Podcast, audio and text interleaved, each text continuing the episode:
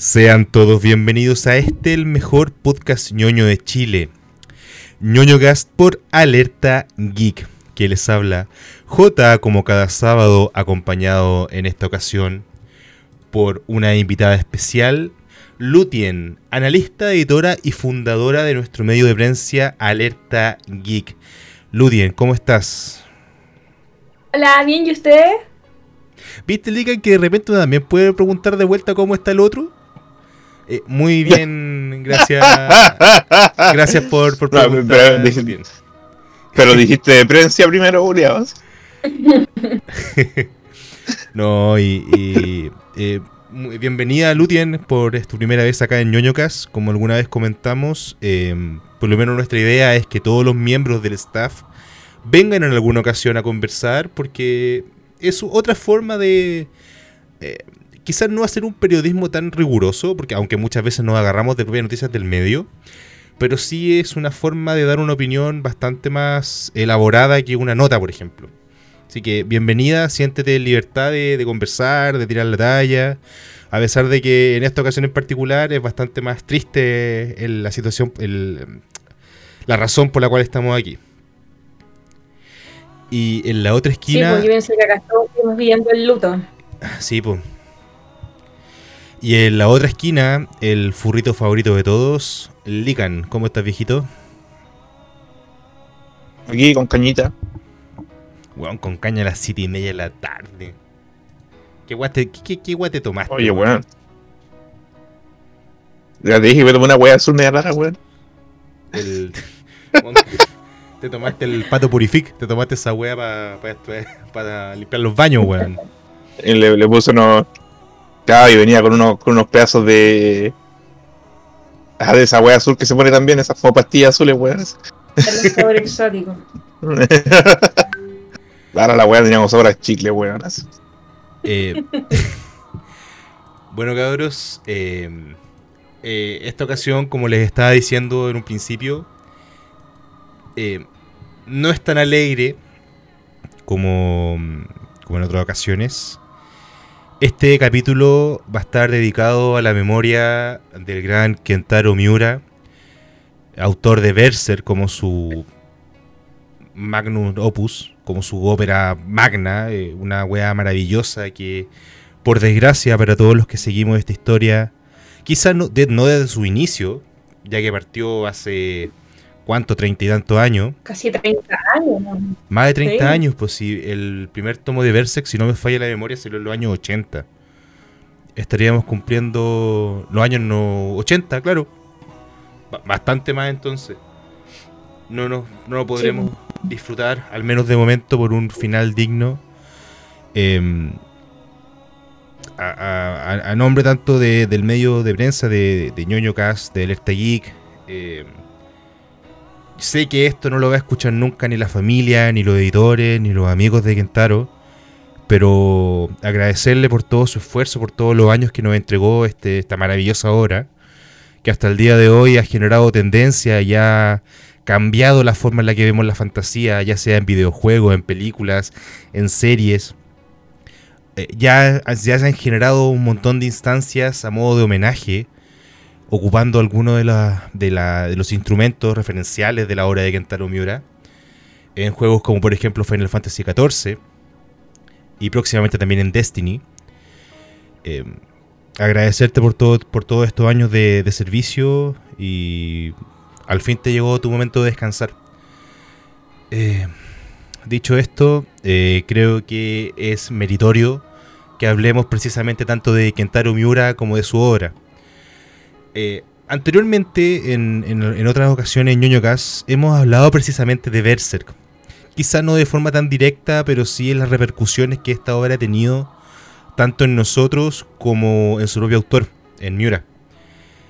Y quiero aprovechar la instancia en la cual tenemos acá una psicóloga en formación, la señorita Lutien, que sé que también está bastante afectada con la partida de Miura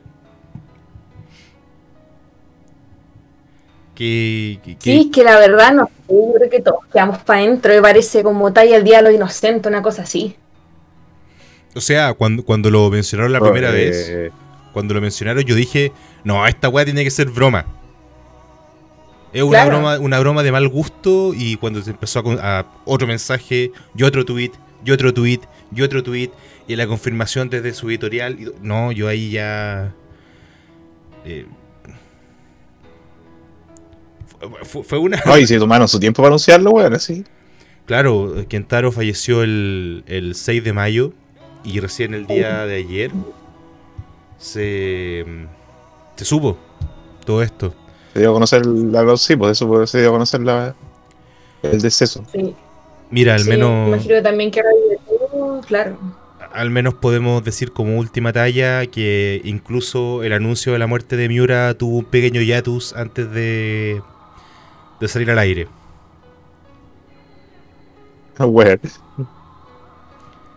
Bueno, es que a esta altura te juro que prefiero tomármelo hasta con un poco de, de humor. Con, Humor. todo, con toda la seriedad y gravedad que es esto. Porque, bueno, a- antes de, de hablar precisamente de Berserk, que supongo que tanto Lutien como, como tú, Licancito, leyeron el manga, ¿verdad? O se quedaron solamente con las series, con las adaptaciones. No, yo me leí el manga. No, Yo no- yo no vi ninguna serie. No leerlo era un sacrificio, es que sacrilegio, perdón, es que era sacrificio, se me pegó.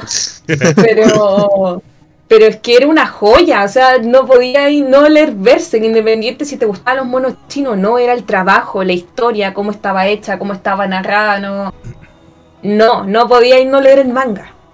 Era una cuestión como un placer personal. Era, estaba tan bien elaborado el dibujo, de repente cómo cambiaba la narración. Lo había elaborado muy bien y se notaba que había mucha pega atrás. No era como que pescó el lápiz y eso es lo que hizo. No. Como que quizás lo del feto en su momento, como él confesó una vez, era como algo que en su momento salió de chiripa y después lo modificó, pero había todo un trabajo atrás. Enorme.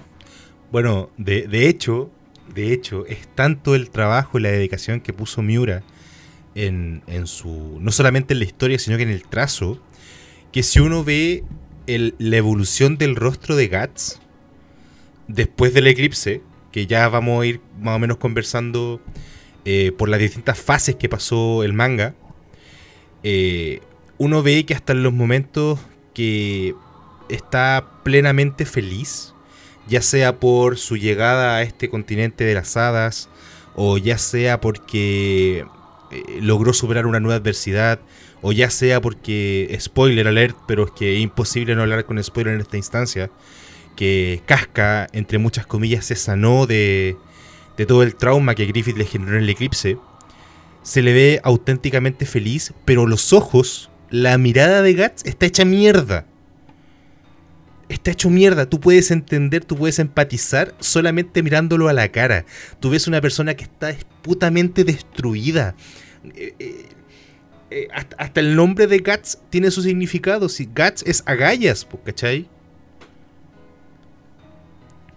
No, y ahí igual entra un poco algo que hablaba el otro día con otra persona, como de. de. pucha, ahí su personaje súper sufrido, súper. no sé si decir aislado, pero como que tenía la tendencia a querer resolver las cosas solo, a poder querer desarrollar todo solo en su momento, al principio, como hasta la mitad del manga. Un poquito pasado, diría yo. Y siento que eso es algo que también llevó un poco el autor a su vida. Por ejemplo, esto mismo que conversamos, nunca quiso dar información pública de su enfermedad que estaba pasando, o lo mismo que conversábamos hace un rato, nunca supimos si realmente estuvo casado o no, era como que de repente se aislaba y eso también quita la instancia de crear conciencia a la vida personal del autor. Y yo sé que no estoy diciendo que porque mm, haya fallecido es una oportunidad de reflexión como tal pero sí nos invita como a pensar un poco de repente el bullying que hacemos algunos autores cuando uno avanza en el manga, cuando tienen situaciones personales que los están agotando emocionalmente. Togachi. Te estoy mirando a ti. es Es lo mismo, él creo que tiene un problema de espalda, ¿no? Correcto. Pero por lo menos a diferencia de, de Miura, Togachi cuenta con el apoyo prácticamente total de su esposa, porque su esposa es la ilustradora y escritora, creo que, creo que ilustró y Sailor escribió Sailor Moon, pues, ¿cachai? Entonces tiene ya su, Sí, pues. su bagaje en el medio. Mira, No, y aparte, weón, tampoco le pone tantas ganas ahora. Sí, la, la idea yo cacho que Togachi debería hacer novela, weón, así. Hasta hasta- hasta ahora a novela. como novela gráfica, me parece. Eh, lo, lo he escuchado. o sea, yo creo que el weón ya debería dejar de. Como que el weón ya debería dejar de escribir, de dibujar, weón, y hacer cazadores que novela nomás. Adaptarlo de manera más ligeras. Yo la leería. Sí, es que igual sí, porque finalmente él, él- o los autores que tienen calle en todo esto han invertido su vida. Igual como que para el orgullo como personal, igual debe ser un poco así como incómodo que alguien le ayude a terminar la obra cuando es algo que empezaron solo. Entonces, igual dentro de la gente que es como, como motivada por lo que le gusta, como que le gusta resolver los desafíos solo. Yo pienso que eso también es súper complicado porque cómo se lo presentáis y que te ayuden de repente se lo pueden tomar a mal, no sé. Pienso yo. Es que yo creo que acá hay un detalle súper importante que quizá no estamos considerando del todo, pero yo creo que, que un mangaka tenga la libertad creativa, estoy hablando de Miura primeramente, después voy a hablar de Togachi. Miura, al ser tanto el ilustrador como el guionista, o el escritor del- de su obra, eh, podía tener, a ver, ¿cómo decirlo? No es la libertad artística propiamente tal, sino que es eh, la capacidad de poder ¿Control? sus- Es que claro, tiene el control de su obra, pues, ¿cachai? Efectivamente. Si, si Miura, yo, lo- yo creo que eh, estos periodos de Yatus tan largos, que se volvió un meme, y con Togachi, que creo que ya llegamos a los mil días sin una nueva publicación. Bueno, a Miura le costó la vida, para que andamos con cosas. Eh, yo creo que es porque no, no- se- se- todo se le escapó de las manos. La mano de Dios es extremadamente OP. Yo creo que eh, no- yo creo que es como hay que tener hay que tener hay que tener en cuenta que no sé pues, ellos son de otra época como decía la Claudia el orgullo y weón, porque ahora los mangakas te sacan un manga semanal pues weón, pero tienen todo un equipo detrás también pues weón. efectivamente. Y, Sí, y no- pues es una cuestión totalmente diferente. y- y esos va- weón, los buenos de ahora tienen todo un equipo y los buenos de antes como que lo hacían todos ellos pues, entonces como que es como en la música. Mira, mira que mira el ejemplo. Es como pre- eh, precisamente la industria musical. Pasa exactamente lo mismo. Antigu- antiguamente había un escritor, un compositor, y ahora son equipos de 40, 50 personas por una canción que dura dos minutos y que repite la misma palabra, para la misma palabra 50 veces. Eh, claro que hay un nivel de dedicación distinto. Claro que hay un nivel de preparación distinto. Mira, yo quiero am, agarrarme, repito, aprovechando a, a la Clau, a la Lutien, por si no te gusta que digan Clau. Em, un post en Facebook del usuario Giovanni Barbieri que dice lo siguiente: Kentaro Miura, del 66 al 2021, murió el 6 de mayo. No deja ni esposa ni hijos. La causa de la muerte es la disección aórtica. Básicamente, el tejido interno de la aorta se desgarra y se crea una bolsa. Cuando la bolsa se rompe, el resultado es fatal. Entre las causas pueden estar presión alta y exceso de estimulantes. Solo un diagnóstico temprano puede salvar la vida. Pero como era la vida de, pero ¿cómo era la vida de Miura? Vamos a intentar leer las notas autobiográficas que dejaba en sus cómics o en sus mangas. Voy a leer solamente algunas porque hay varias, pero es para que vayamos entendiendo un poco mejor. Solamente el... digo para entender cómo pensaba el weón pues. Exacto. Del año eh, 93. Me dio eh, fiebre a 40 grados. Pensando lo mejor, solo tuve dos días libres este año. El mismo año 93. Perdí 5 kilos sin hacer nada. Me pregunto por qué. También del 93. En los últimos dos meses he dormido, he dormido menos de 4 horas por noche. Y también del el 93. Cumpliré 27 años en julio. Mirando hacia atrás, fueron 27 años de manga. ¿Esto es lo que quiero? Weón, te juro que a, a mí en lo personal esta weá me desgarra porque no, no le había prestado atención. Cuando uno eh, se pone a leer el manga online, o lo ten- yo algunos tomos de Berserk los tengo incluso físicos. no me paro a leer eso. Y ahora me siento una persona horrible, weón. Me siento como el hoyo. No, sé qué opinan ustedes, qué, qué opináis tú, Lutien, de, de, este tipo de, de comentarios, ¿cachai?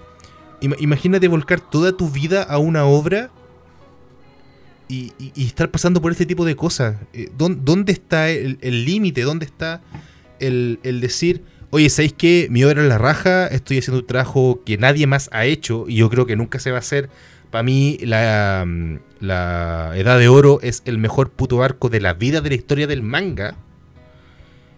Pero cuando estas son las consecuencias, ¿hasta dónde estamos dispuestos a llegar? ¿Qué, qué, qué, podéis decirnos tú un poquito respecto al, ámbito psicológico de que, envolvía a Miura?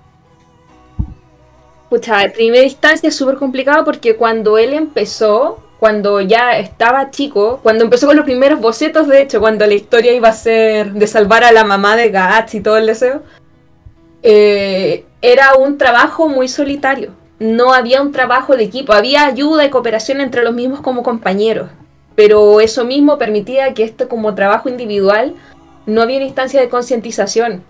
Hoy en día, como hemos visto en toda la industria de lo que es manga, de lo que es anime, hay un equipo atrás y por lo mismo hay como instancias de prevención. Entonces, por ejemplo, la del 94 decía es lo mismo de todos los años, tengo que trabajar en Navidad, Año Nuevo, me gustaría celebrar de vez en cuando.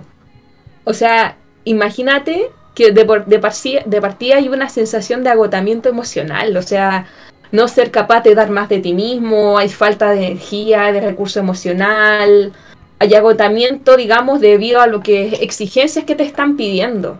Y sobre todo, no sé cómo funciona en general la, ¿cómo se llama la revista donde publicaban Berserk? La Young Animal. Eh, la Young Animal.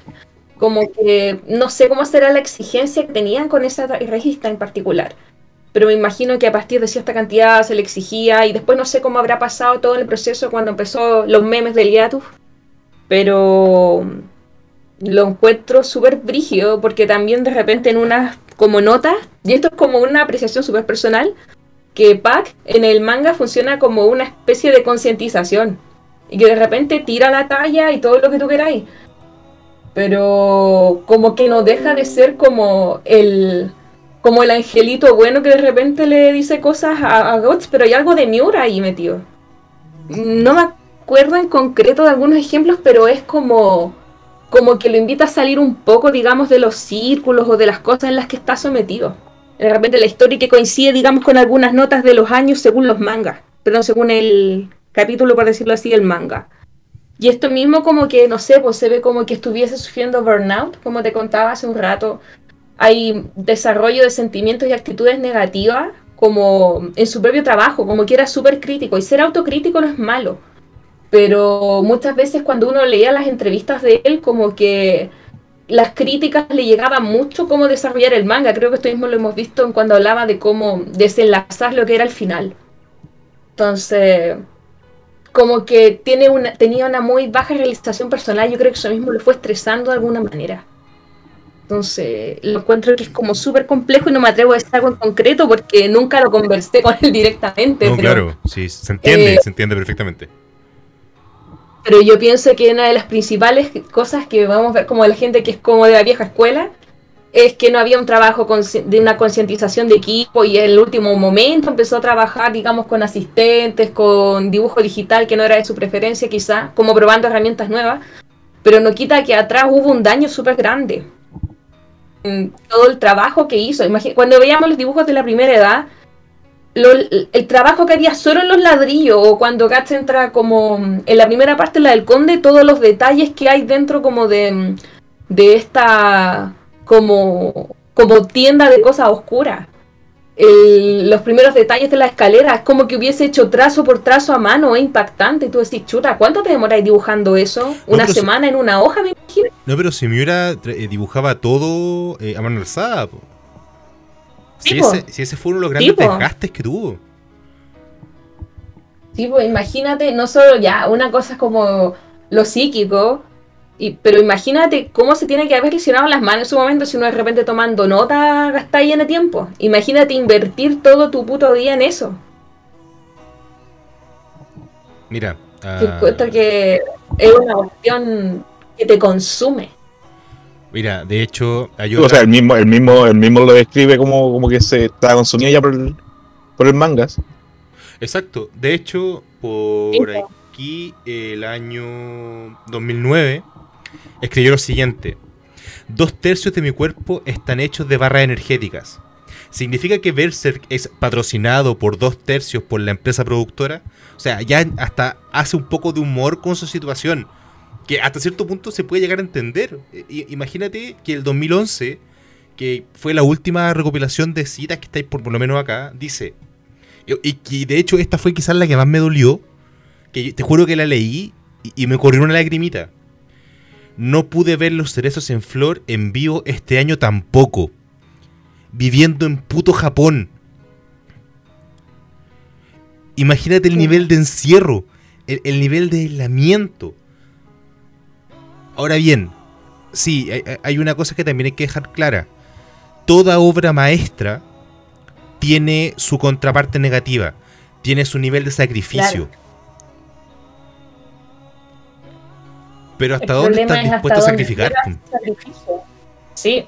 Imagínate, hay otra que decía, mi vida es un desastre, compuesta solo del manga, pero me lo pueden devolver. Perdón, mi vida es un desastre compuesta solo del manga, pero no me lo pueden devolver, así que seguiré adelante, me quedaré en la casa nuevamente este año. O sea, bajo cualquier parámetro, si ya todos andamos enfermos con lo de la pandemia y queremos salir hasta comprar el pan cuando antes ni siquiera queríamos salir a comprar pan. Lutien, Imagínate el, Lutien, lee justo la que está debajo de esa.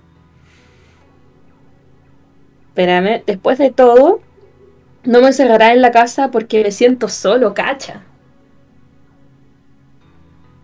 Entonces, ahí está lo mismo que, no sé, porque conversábamos hace un rato, como, no sé, la sensación de agotamiento emocional, no sentirte capaz ni dar más emocionalmente de ti mismo. Y enfocar toda tu energía en el manga, toda la energía en tu pega.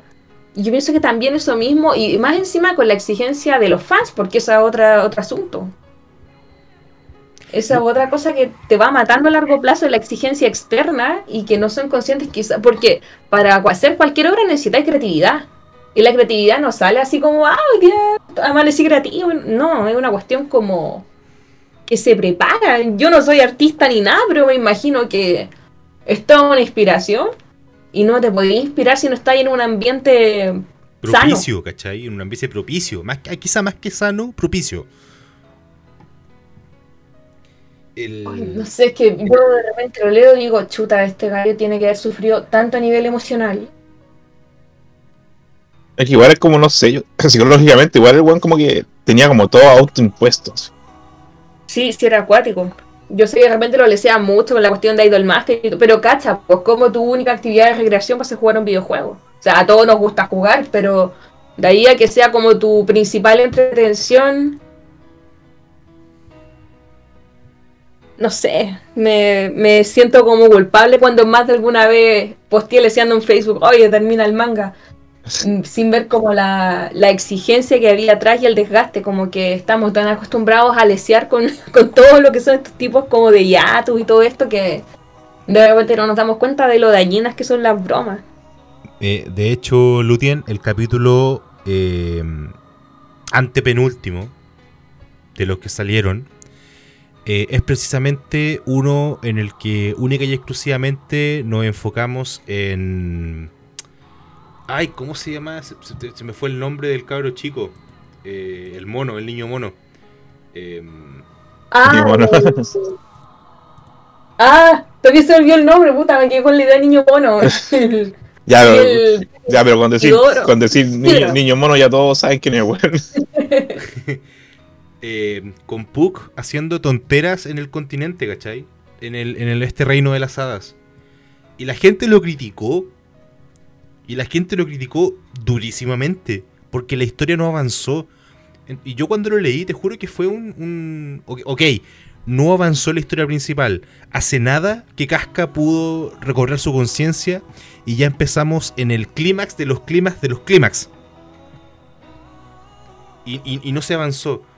Y yo te juro que pensaba, qué bueno que a pesar de todo lo que está pasando en este momento en el manga, Miura tenga un par de cojones de darnos un capítulo de, entre comillas, entre muchas comillas, relleno.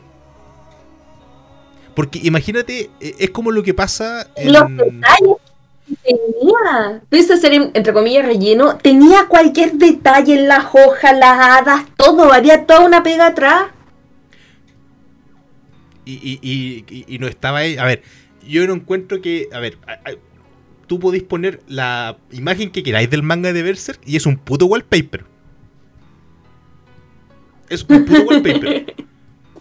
Te, ju- te juro que ahora- precisamente estoy con, Sí. con un montón de pestañas abiertas porque tengo un montón de, de- de temitas así como de papitas y cosas por el estilo respecto al manga. Y te juro que hay una wea impresionante. Es una wea putamente impresionante Papitas. hasta, lo- hasta los dibujos feos, hasta los dibujos feos de Miura tienen su atractivo. Es una, es una weá que no, no, no- Te juro que no sé weón cómo eso. maneja todo, por el, el fondo, weón, especialmente el fondo, pues, weón, los detalles del fondo, Ay, lo más sí, mínimo la así, la piedra, la piedra más chica, weón. ¿Cómo no te volvís loco con esa weá? Ay, sí. O, o soñar con tan cuando dibujaba tantos apóstoles. Yo no sé. Yo no sé. Yo no podía dormir dibujando tantas weas así. Pero. Sí. Pero, ¿sabes qué? Lo mismo que decís tú, Jota. A mí me pasó con todo lo que es el arco de la isla de los elfos. Sí, Yo, en realidad, yo lo aprecié porque, o sea, me pasa un poco que, le- bueno, no me pasa, he leído un poco que de repente creen que Berserk se, se- se- como que se limita solamente a algo super edgy. Y cuando uno lee Berserk desde el principio, tú veis que al, al gato se le dibujan así como eh, cuestiones sacando la lengua, que el pack le pega. Nunca tuvo netamente un enfoque oscuro, era como pa- era parte principal de la historia. Pero yo creo que la idea también es mostrar que Guts es humano, eh, siente, se ríe, y esa es como la finalidad de lo que se buscaba un poco en el manga. Que dentro de toda esa oscuridad, dentro de todo eso que había, había momentos donde se po- podía compartir, donde se podía huellar, donde se podía pegar, pero como que hay una visión muy crítica por todo lo que se veía, que había violaciones, que se mataban, pero forma parte de nada, es algo unilateral, unilateral ni homogéneo. Y Por- por mm, supuesto. siento que eso pasaba un poco con los fans, que lo querían ver, que todo el tiempo era pura, pura sangre, puro, puro tajeo, puros cortes, pero hacía los lloros, pero...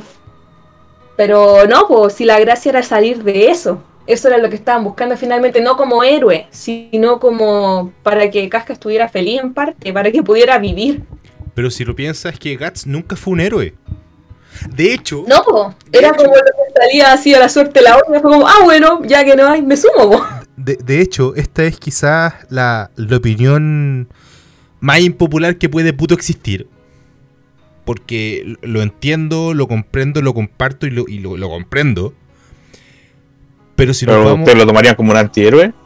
Es que, es que Guts, eh, Guts ni siquiera es un antihéroe. Guts es un puto personaje. Guts es Sí, la, la- la contraparte de Griffith. Y si nos vamos al meollo del asunto, a pesar de todo lo malo que hizo Griffith, actualmente tiene una puta nación que es Falconia, en donde todas las naciones, todas las especies, todas las razas pueden vivir en paz y en tranquilidad. claro. Entonces, pero hay- como que eh, estuvo de ahí con eso, si lo que a él le importaba era sangre por sangre, guatón Griffith. Eh, claro, es que, Ajá. es que claro, pero es que a, a lo que quiero ir es lo siguiente. Ok, Griffith eh, accionó el Vegelit y accionó el, el Eclipse. Todos sabemos lo que pasó con la banda del halcón. Eh, dato, una pequeña papita. eh, Miura se hizo, entre comillas, un autorretrato, o se hizo un personaje dentro de la banda del halcón. Él era Pippin.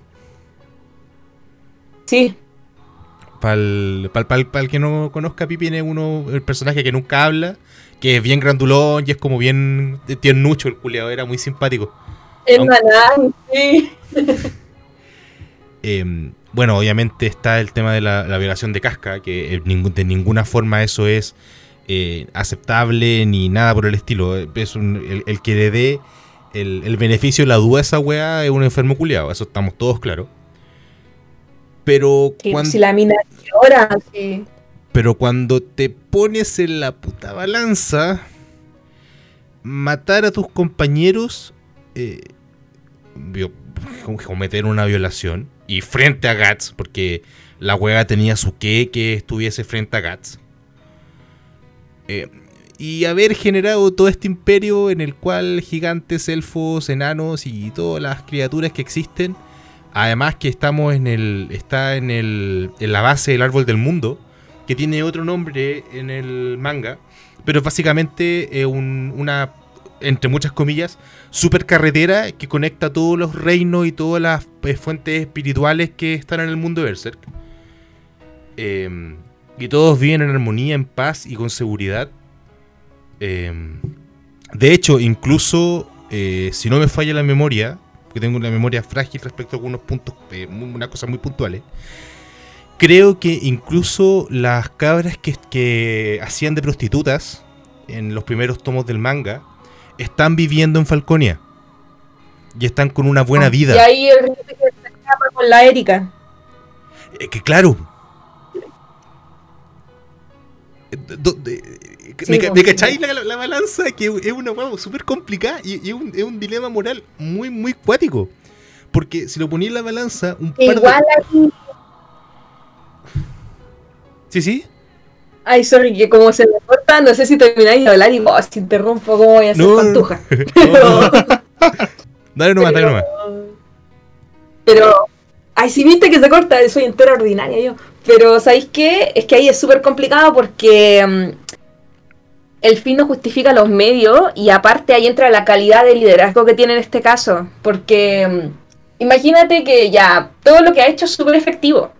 Pero imagínate a largo plazo lo que va a pasar cuando no se vayan cumpliendo las órdenes o cuando alguien no esté de acuerdo con el pensamiento, los mata nomás. Pues. Y eso no habla como de un buen reino, es como una imposición por sobre por sobre lo que se pueda realizar y echa a perder un trabajo sistémico a nivel comunitario. Es una cuestión, yo sé que es una fantasía, pero atrás de esa fantasía como ideal a nivel de imposición funciona como una especie de dictadura. Y si un sistema se cierra, em, un sistema muere.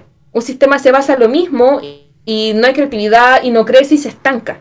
Entonces, siento que em, la idea de Griffith, quizás, la idea como tal, era buena pero la forma en la que lo hizo está mal mediada, tiene consecuencias a largo plazo y mm, es peligroso. ¿Cachai? Y por lo mismo, no sé, pues la, lo que pasó con la, con la mano de Dios también. Que imagínate si tenéis que pitearte a tus compañeros como para conseguir tus méritos personales de partida, ya no estáis funcionando bien, como líder, pues estáis creando una fantasía de liderazgo. Entonces, no sé, siempre sentí que Griffith es como esa persona así como maricón sonriente, nunca me cayó bien. Pero, pero es que, pero es que igual, es, que igual hay que considerar algunas cosas en Griffith, porque, eh, por poner un ejemplo, eh, hay tres momentos en particular que yo encuentro que se vio al verdadero Griffith. La primera cuando, pues cuando permite que lo, cuando permite que lo violen, porque el weón se prostituye para poder mantener a sus tropas, que después sale bañándose en un lago y lo encuentra casca, y el weón se hace cagar los brazos con sus propias uñas por el asco que se da. La segunda, cuando Guts mm. eh, se va de la banda del halcón, después de vencerlo, y se va donde la princesa eh, Charlotte y tiene relaciones con ella y la desvirga. Porque ahí claramente eh, está. No, no es, el, compadre ahí no quería. A ver, va a sonar muy vulgar, pero no quería tirarse a la princesa. El güey lo que quería es sentirse poderoso. Porque su otra contraparte, la, única razón por la cual el weón estaba donde estaba y se mantenía donde estaba y podía considerar un amigo, que después se supo que, que quedó la cagada y todo lo demás, era Guts. Guts era el único que él veía como un igual. Y cuando Guts lo vence y se va, y se mete con la princesa y lo descubre y no lo encierran, yo encuentro que esa es la segunda vez que se ve el verdadero Griffith. Que puede ser un líder, una estratega, a la raja, pero estaba más roto que la cresta por dentro. Sí, sí. Sí, esa cuestión es súper cierta, porque imagínate la poca tolerancia a la frustración que tenía, que a la... Es que igual a eso voy con que era como un líder peligroso, pues no podéis como que te pase una situación X y decir como, ya me voy a gastar la princesa porque estoy enchuchado, así. No, no, vos, ¿cachai? A eso voy cuando hablo como de las consecuencias de ser un líder peligroso, como que, no sé, siento que eso iba por ahí, pero creo que era parte de la historia como tal, como entender eso. O sea, podéis tener como lo mejor de lo mejor, pero si no tenéis como competencias eh, como desarrolladas más que imposición o, o acoplarse, igual yo encuentro que cuando por ejemplo estuvo prisionero, se la mamó y se la aguantó, pero porque sabía que había hecho las cosas mal. Tampoco yo pienso que hizo esfuerzo, de hecho cuando se lo llevan prisionero se va súper pasivo. Eh, Tampoco es como que pudiese hacer- generar mucha resistencia también. Pues. Estaba. No, no- no tenía sus armas, no tenía nada. El, el compadre está.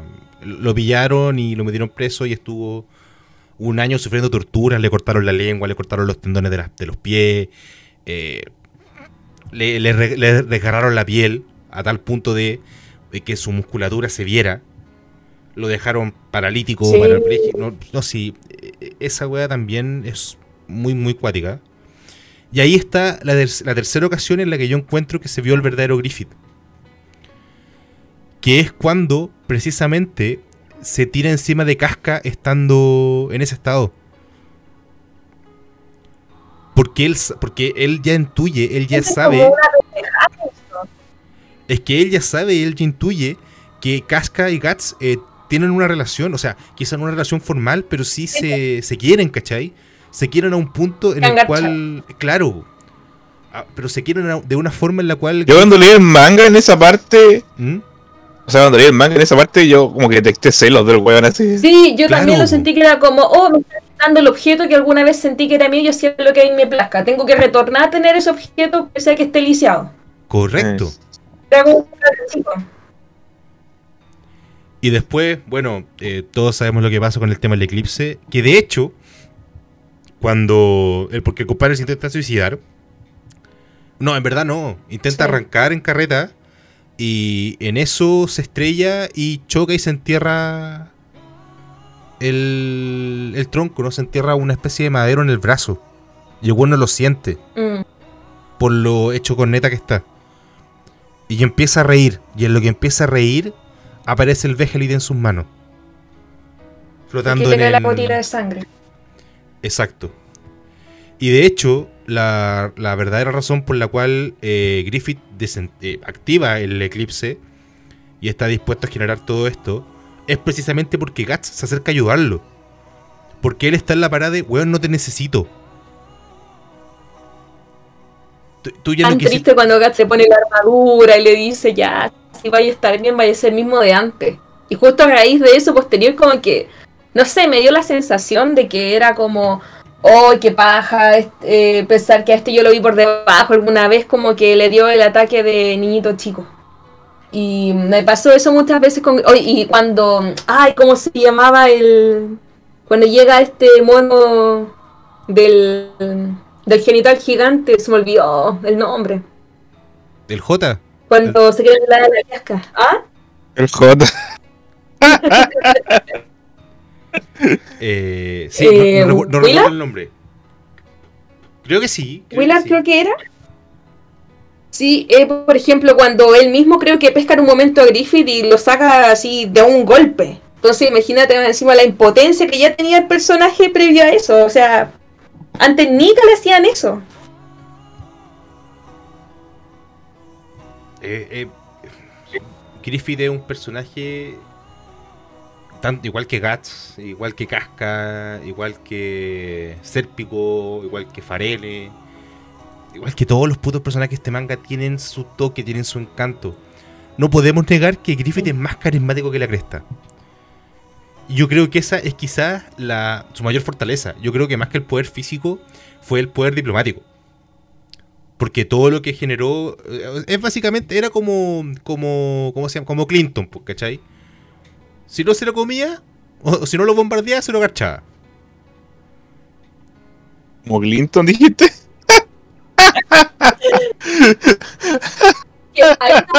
Un poco el juego de narcisismo de Griffith. Los narcisistas, o sea, no, eh, digamos, el personaje narcisista de Griffith es encantador. Y esa es como la gracia, digamos, como de su de su liderazgo, pero a través de ese encanto que te sugiere, es como, como decía hace un rato, era como muy maricón sonriente, como que a todos les daba la mano y mm, después cuando podía... Eh, te apuñalaba por la espalda, sí. Claro, ¿cachai? Entonces, e, es, como parte. Hoy, si Miura. yo siento que creó como un villano tan, para su época, tan completo. O sea, es que yo siento que jugó mucho leyendo así como, quizás como. Eh, o como un personaje que sea narcisista, que tenga carisma, que, que, tenga competencias de estratega, porque el gallo, el digamos, Griffith, era, era espectacular en todo el trabajo estratégico que hacía. podían ser, ¿Cuántos era la banda en alcohol? Eran como eran como 50 pelagatos y se pitearon al ejército. No, si estaba muy bien hecho el personaje. Eh, ah, tan bien hecho que siempre quedó la weá si el bueno ha hecho la cosa mal o no, weón. Así de ambiguo, así de ambiguo es la situación, pues. Ese fue el, ese, ese fue el debate, pues, weón, y hizo meme y toda la weá también, pues. Ahí está la ambigüedad de la Si Griffith hizo o no hizo. Hizo o no hizo bien así. En todo caso, eh, hay, yo creo que el personaje tiene más huevos en todo lo que va del manga de Berserk. Y ya para... Mira, a mí lo personal me da mucha pena hablar del manga en este momento. Me gustaría que habláramos de lo que podría venir a futuro. Porque no sé si efectivamente los rumores son ciertos de que eh, los aprendices de Miura tienen un manuscrito, tienen las técnicas de dibujo heredadas de él y van a poder continuar el manga hasta darle un cierre o no. Porque hay un montón de cabos sueltos que me gustaría que conversáramos. Yo considero que el personaje con los huevos más grandes del manga es Ricket. Sí. Ricket fue. Sí, de hecho, sí. El único sobreviviente, el único que no entró al eclipse, porque el eclipse era un área y Ricket no entró a esa área antes de que quedara la cagada.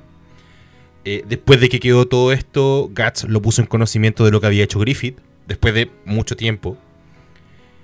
Y después de una serie de acontecimientos, Ricket aparece en Falconia y se encuentra con Griffith. Y cuando él le pregunta si efectivamente él hizo todo lo que hizo, eh, Ricket va y le planta una cachetada. Yo en ese momento, cuando lo leí en el manga, eh, te juro que tenía la puta carne de gallina. Porque eh, eh, Griffith era un, era weón que me generaba una sensación de, de tal poderío a este entonces. Que bien era Ricket, un personaje que, peleaba con putas dagas. Que tuvo la suerte de sobrevivir al eclipse.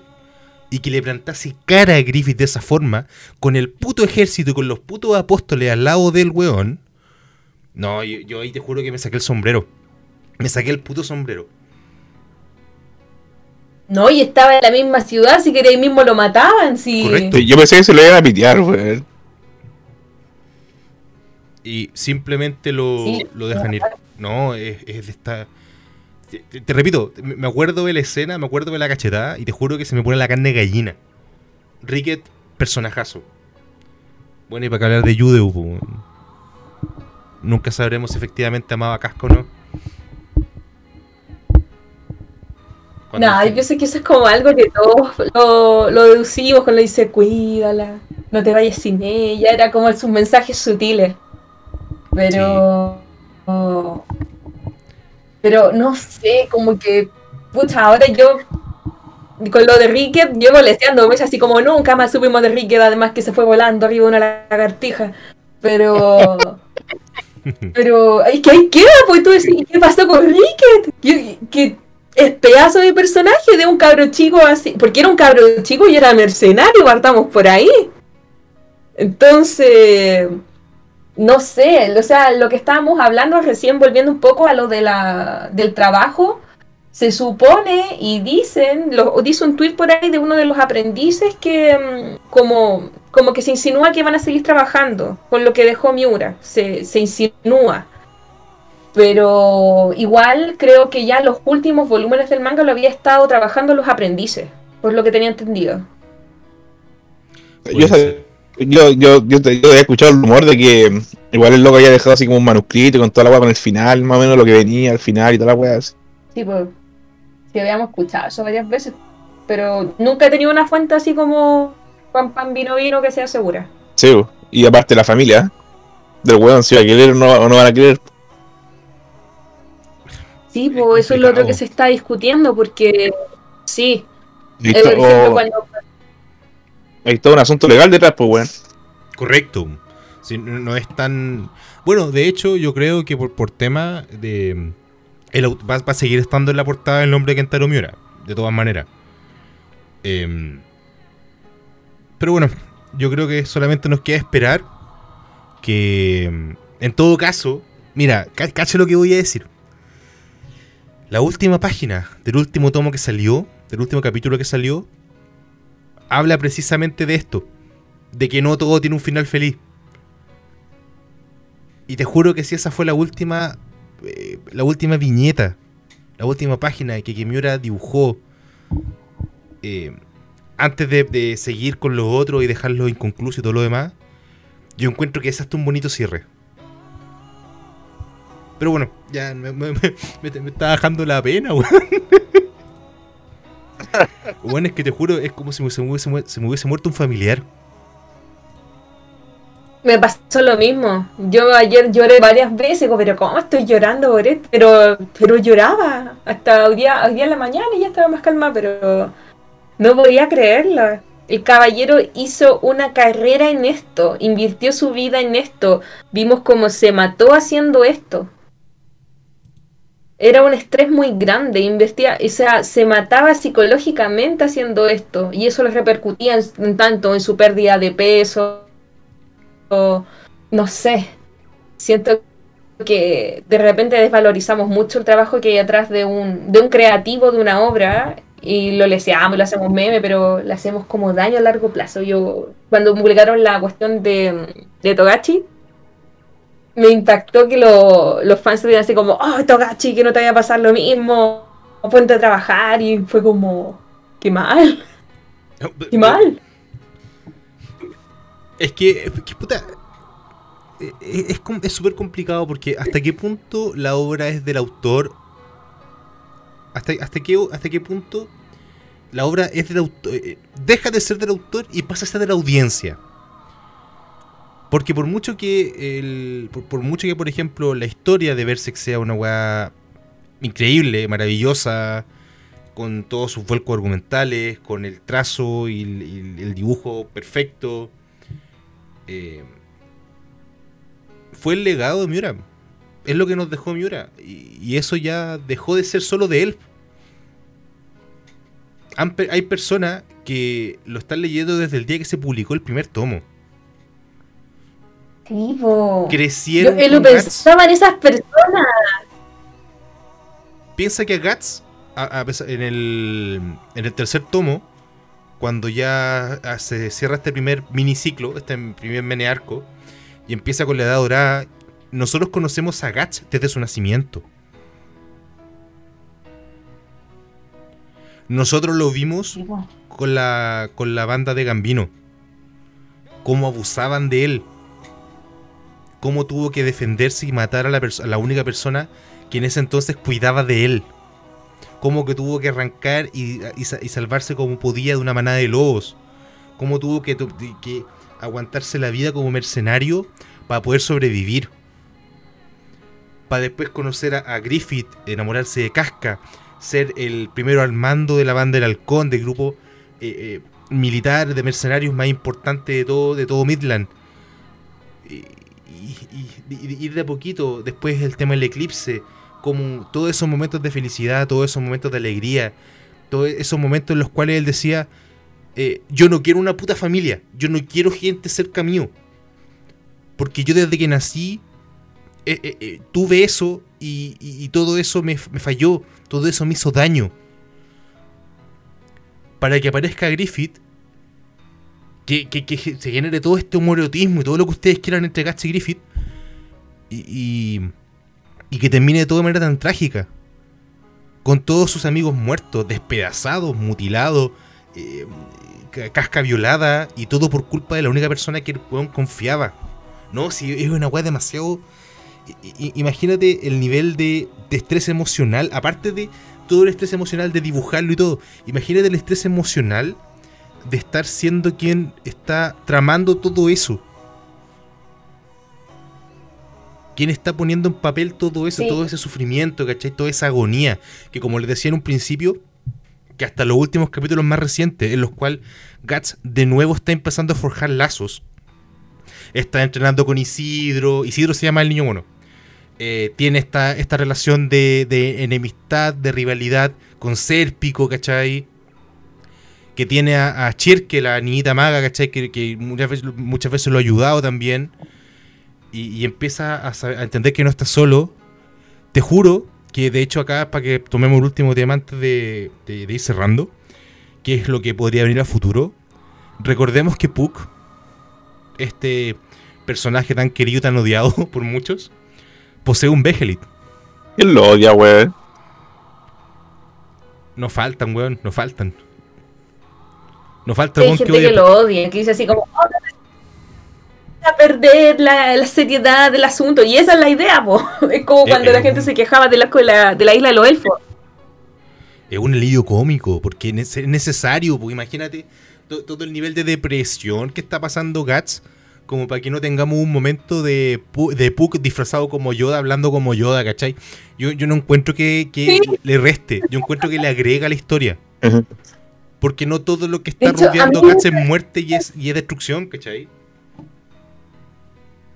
El arco de la farinense, cuando entran a la torre, yo encuentro que ese es uno de los más perturbadores, porque literalmente veis cómo se hacen campamentos afuera de una torre gigante, donde adentro hay desde salas de tortura hasta comodidades para la nobleza, y tiene que pasar entre toda esa... Ya, yo sé que Guts es como prácticamente un ermitaño, pero a raíz de lo mismo, imagínate ser alguien que no está acostumbrado a ver eso, lo perturbador que debe ser, y solamente por buscar.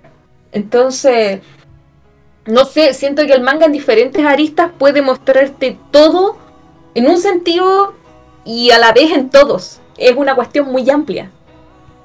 Es, es estúpidamente amplio. Sí, el trabajo de Miura yo, no lo va a poder replicar nadie.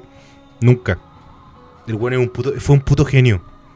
Y hasta el día de hoy y el día de mañana, y si el día de a un futuro, eh, aunque sea lejano, se termina esta obra, gracias a sus manuscritos, gracias a sus colaboradores, y podemos tener un final que, por cómo va la cosa, difícilmente va a ser un final feliz.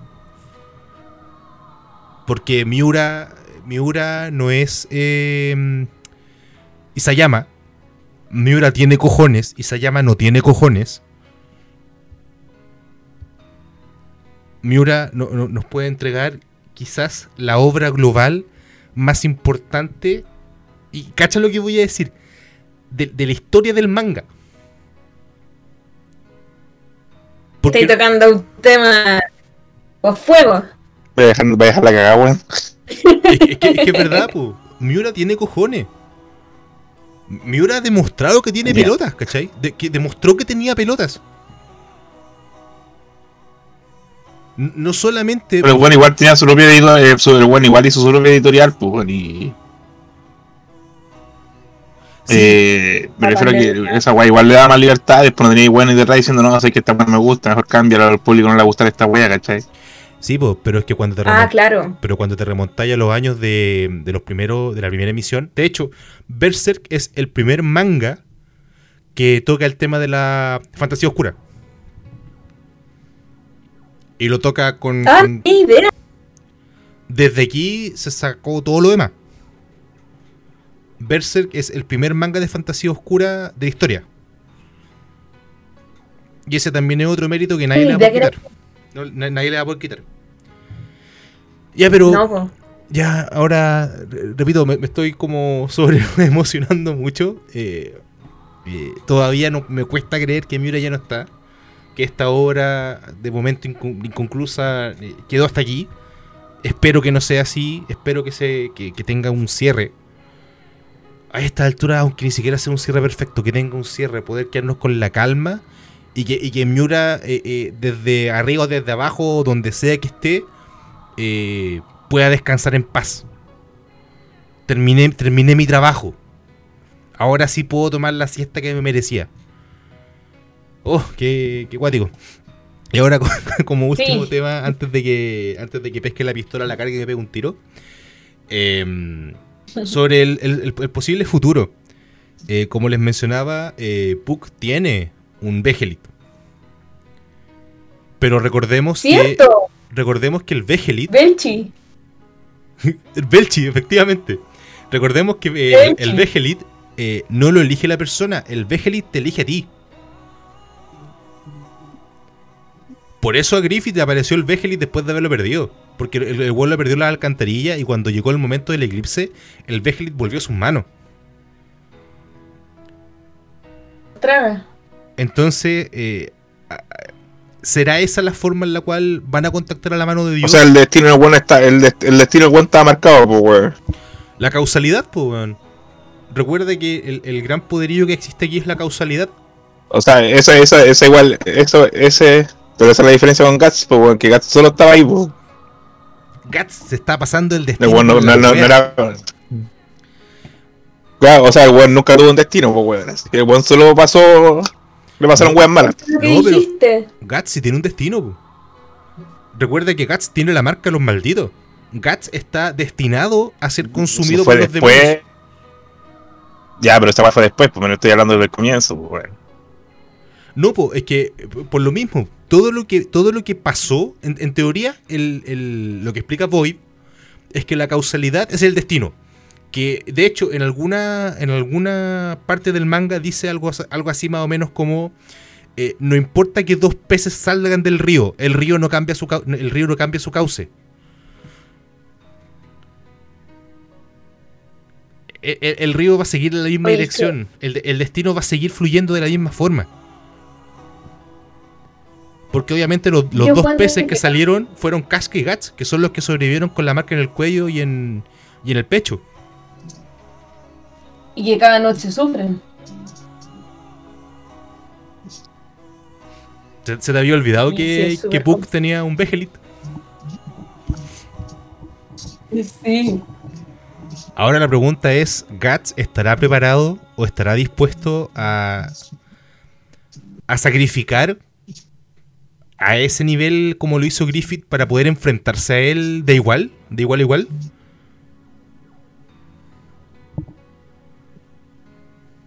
Oye, una pregunta súper amplia, pero si algo que nos ha quedado claro durante todo el desarrollo del manga es que aunque, aunque se como un personaje bruto, en su pensamiento reflexiona y evoluciona. Entonces creo que hacer lo mismo que hizo Griffith no, no es algo como lo que va. Quizás va más relacionado con el tema del consumo de la armadura, pero ahí las brujitas estaban trabajando para ello. Claro. Eh, bueno, el, el tema de la armadura Berserk, que es de hecho lo que le da el nombre al, al- al manga. eh, yo Y justo encuentro... cuando se estaba desarrollando. Sí, pues sí, de hecho lo- le habían ido a, mm, a hablar con el herrero que la hizo. ¡Cacha, po! Eh, eh, El eh, enano. eh, efectivamente, pues estábamos conociendo al enano que hizo la armadura. Y de hecho, para el próximo capítulo, que si hubiese, si existiese un próximo capítulo, iba a ser la conversación de School Knight con Guts respecto a la armadura. Entonces, como, Aquí vamos metidos con la señora del señor Calavera. Efectivamente, po, que era este- la que el- la, la- la bruja, po. Sí. Eh, ¿Qué, qué pasó con School weón. De hecho, una, una papita, antes de que se me olvide, en alguna entrevista no hace mucho, eh, Miura dijo que el gran, des- el gran eh, ¿cómo, ¿cómo decirlo? Punto en el que hay que poner atención para el final de Berserk es Void. Ni siquiera es Griffith, es Void. Sí, ac- acá el- el- la historia de, de School Knight para entender de dónde cresta viene Void, porque esos son los dos weones que. que eh, Griffith Guts, Void, Skull Knight. Para entender de dónde viene todo esto. y después- De hecho, yo pienso que no, no vamos a tener quizás la oportunidad de ver la historia de uno por uno de cada uno de los de, la mano de Dios. que también era otra cosa que esperaba en algún momento conocer, o quizás no, ya, quizás no no conocerlo si es que se sigue desarrollando, pero hoy no sé, siento que por mi parte, pese a que Miura deje un legado, deje cómo seguir la historia, no va a ser lo mismo. No va a ser lo mismo. Es que, es que no va a ser lo mismo. No, porque ya, No. ya va a cambiar de mano ya, pues. eh. Otro. No, sí, es fuerte. porque- ¿Eh? ¿Sí, sí, Clau? No, dale, no, no. Es que ot- otro de los, de los No, puntos, dale. otro de los puntos importantes para lo que venía a ser el desarrollo de ya el el gran desenlace, porque yo creo que ya eh, llegamos al clímax máximo que podía entregar la obra, eh, es el tema del niño de la luna. Y... Porque si, si hacemos un poco de memoria, en uno de los últimos capítulos del manga, precisamente se ve una imagen de Griffith con la princesa Ch- Charlotte en sus aposentos, que al momento de aparecer la luna llena, Griffith desaparece.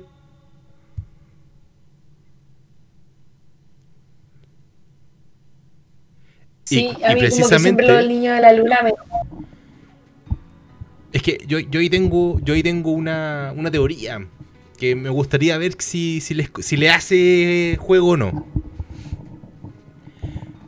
Yo creo que cuando Casca fue violada por Griffith, Casca ya estaba embarazada de Guts.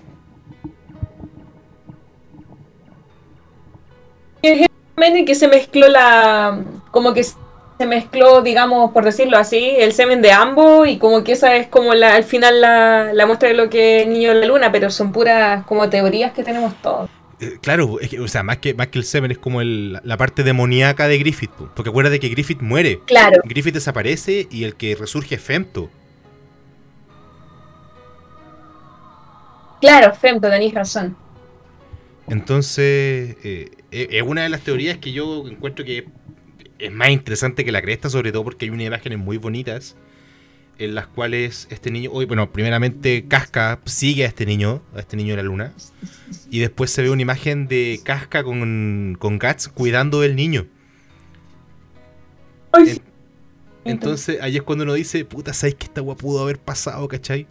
Casca podría estar sana, Guts podría estar eh, eh, sano mentalmente, podrían haber tenido a su hijo, y que todo eso se vea truncado es más triste que la cresta. De hecho, por aquí tengo el, fotograma que te juro que lo veo y es, es cuático. Es muy, muy cuático. De hecho, como que Guts lo tiene en brazos y como que Casca está como acurrucado con ellos. No, Eso solamente, no, es que nunca pudimos ver tampoco ahora que Casca está lúcida qué pasa ante la reacción del niño, lo pudimos ver solamente cuando estaba como dañada psicológicamente. Claro. Ay, esa otra cosa que nos vamos a quedar metidos. No, y, y cuando este, cuando empieza a recordar y recuerda a Farense y a todos los demás, porque a pesar de haber estado en este... Vamos a terminar hablando todo el manga, ¿no es cierto, weón? ¿Cómo, cómo que pasó? Vamos a terminar hablando del manga, ¿no es cierto, weón? Oh, ya, un poquito más, un poquito más. Cortito, cortito. ¿Sabes que yo nunca vi la serie, weón? ¿Nunca la viste? Ni las películas, ni una weá, solo leí el manga, weón. Películas son hermosas. Ve las películas. Las películas recopilatorias. Son muy buenas. Son lindas, tienen de hecho unas partes como muy leves de CGI, pasan piola y están bien adaptadas, no como la del 2016. Esa weá sí va a poner esa weá terrible fea. Te, te juro que si... Pobre Miura, le haber dado pena ver esa wea. Te juro que si la animación de 2017, de 2016-2017 hubiesen sido como los openings, porque los openings son espectaculares. Eh, Tú decís, "Tomás, es prometedor, mira el opening. lo- los openings eran la raja. Eran la, la, la- cumbia. No, no, no sé cómo describirlo de otra forma. Eh, y la animación después adentro está hecha. Bueno, yo no pierdo la fe que en algún momento eh, algún estudio que no explota a sus trabajadores, o cierto, no existe, eh, pueda mm, eh, tomar esas mierdas de 2016-2017 y rehacerlas. Verse que lo merece. Ay, no sé, ahora aprovechando el CGI, legal, no sé. Ay. Bueno, hay algo, que la, hay algo que la familia de un muerto siempre va a querer. Plata. Bueno, eh, con platita baila el, el mono informático, pues, weón. bueno, bueno, cabros. No, eh, pero eh, eh, ¿a- ¿alguna, ¿Alguna otra cosita que quieran agregar antes de, de ir cerrando esta, esta, esta jornada? Eh, yo quiero decir como, no sé, como concientizar el respeto a los creadores de contenido. Perfecto. Sí, eh, sobre todo. O sea, yo encuentro que está bien exigir. Yo encuentro que está mal sobrepresionar. Porque ta- Mm. tam- también si les dejáis mucho tiempo para que trabajen, tenía un, un J.R.R. Martins, pues, ¿cachai? Que nunca vamos a tener último libro de, de Juego de Tronos. Che, tu madre, ojalá ese culiao no se muera, ¿viste, weón? Aparte de Togachi, weón. Ahí tenía un ejemplo, ¿viste? Eh, Dicen que él hizo, Eso, como- es- hizo eso que dejó como le, le contó así como a uno que otro, como lo que quería desarrollar para final, así por si acaso. Pero. Eso se lo contó los productores de la serie, así como para, para que hicieran algo los weones, hicieron, ese, para terminar las series. hicieron ese final de mierda. Pero Yo creo que después ese- final ese- de mierda. a ese de weón, sí lo- a ese weón, a ese weón, a ese weón sí se merece los memes, gordo culiao. Todos los años dice, no, si este año voy a sacar el libro y la weá así, no, si este año sí. Pasó un año, no, este año sí, sin faltas. Gordo culiao. así. Me da mucha risa cuando el culiao está, en una, está con hay una, está como en un foro, una weá así con Stephen King, weón. Así. Y el culiao me pregunta, oye, ¿y cómo lo haces para escribirte el libro el año así? Bueno, me siento como tres horas al día, weón, a escribir, weón. así. Es como. Es como. Y el gordo culiao, no me acuerdo que le responde, pero, pero es como gordo culiao, este weón escribe tres, tres, cuatro libros al año, weón, y vos, weón. así. Uno, weón, un libro, weón, el único que te falta, culiao. así. Bueno, aparte que yo cacho que igual escribe, ha tenido otros proyectos, así como los gatos de no sé cuantito y todas esas weas que ha hecho el weón, así. No, yo, yo encuentro que est- está bien. Pero igual, yo, yo encuentro que está bien huellar en ese tipo de, de- de situaciones. Eh, ¿Tú, Ligancito, algo que, que quiera agregar respecto a tanto el, el tema de, de Miura, de Berserk o en general? No, estoy bien, así como que en verdad no, no me afectó a ustedes, pero. Pero me hicieron pensar en qué pasaría si alguien, a ver. Me hicieron pensar así como, ¿qué me afectaría en verdad? ¿Qué clase de weón que se muriera me afectaría? Así. Pero no, weón. tendría que pensarlo, weón. El día que se muera Jodorowsky, weón, vamos, vamos a tener que hacer una. Vamos a tener que fumar ayahuasca Un especial de Jodorowsky drogado, weón. Vamos a tener que juntarnos a grabar en. en y después negar la droga, weón. y después negarla, sí. Y después negar la droga, weón. Hay que ser muy Y careta. después culiado, como, como negar la droga en una entrevista, weón. Culiado.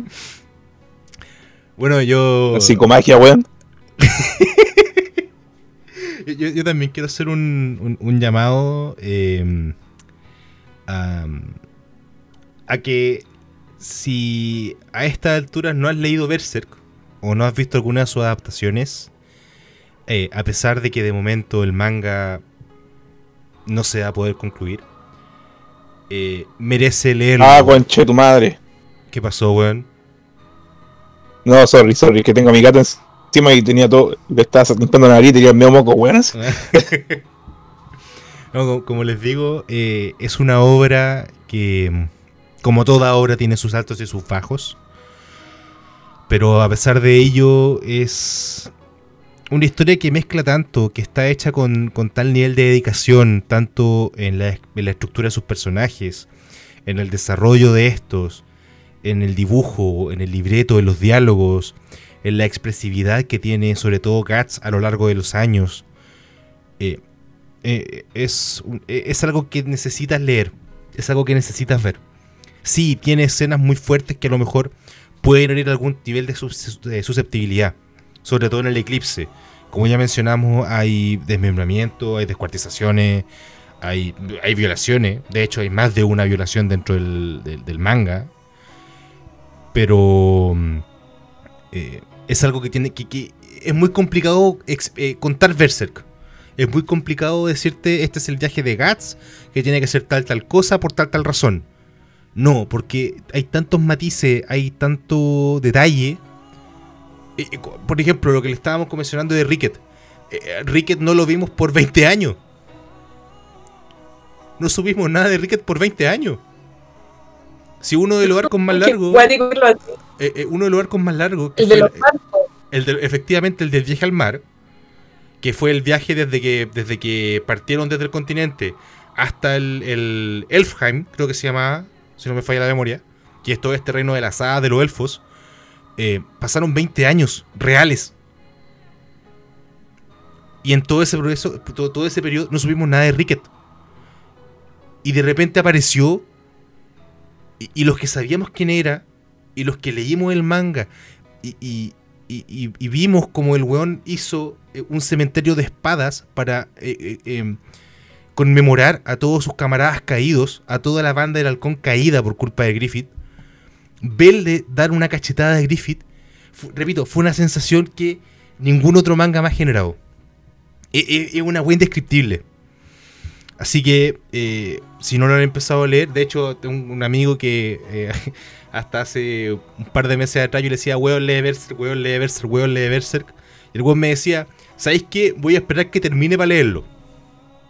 Hoy día empezó el manga. Hoy día, el- hoy día empezó el manga. Hasta que lo convencí, se dio cuenta de, de todo esto y, y lo está leyendo. Así que el estratito, por si acaso, Ligan.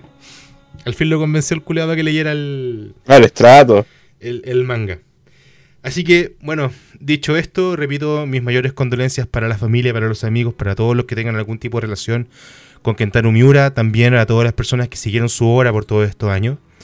Eh, esperemos lo mejor para mm, que al fin pueda descansar en paz, ya sea con su obra inconclusa o con su obra terminada por sus compañeros. Em, esto ha sido ñoño Cast para Alerta Geek.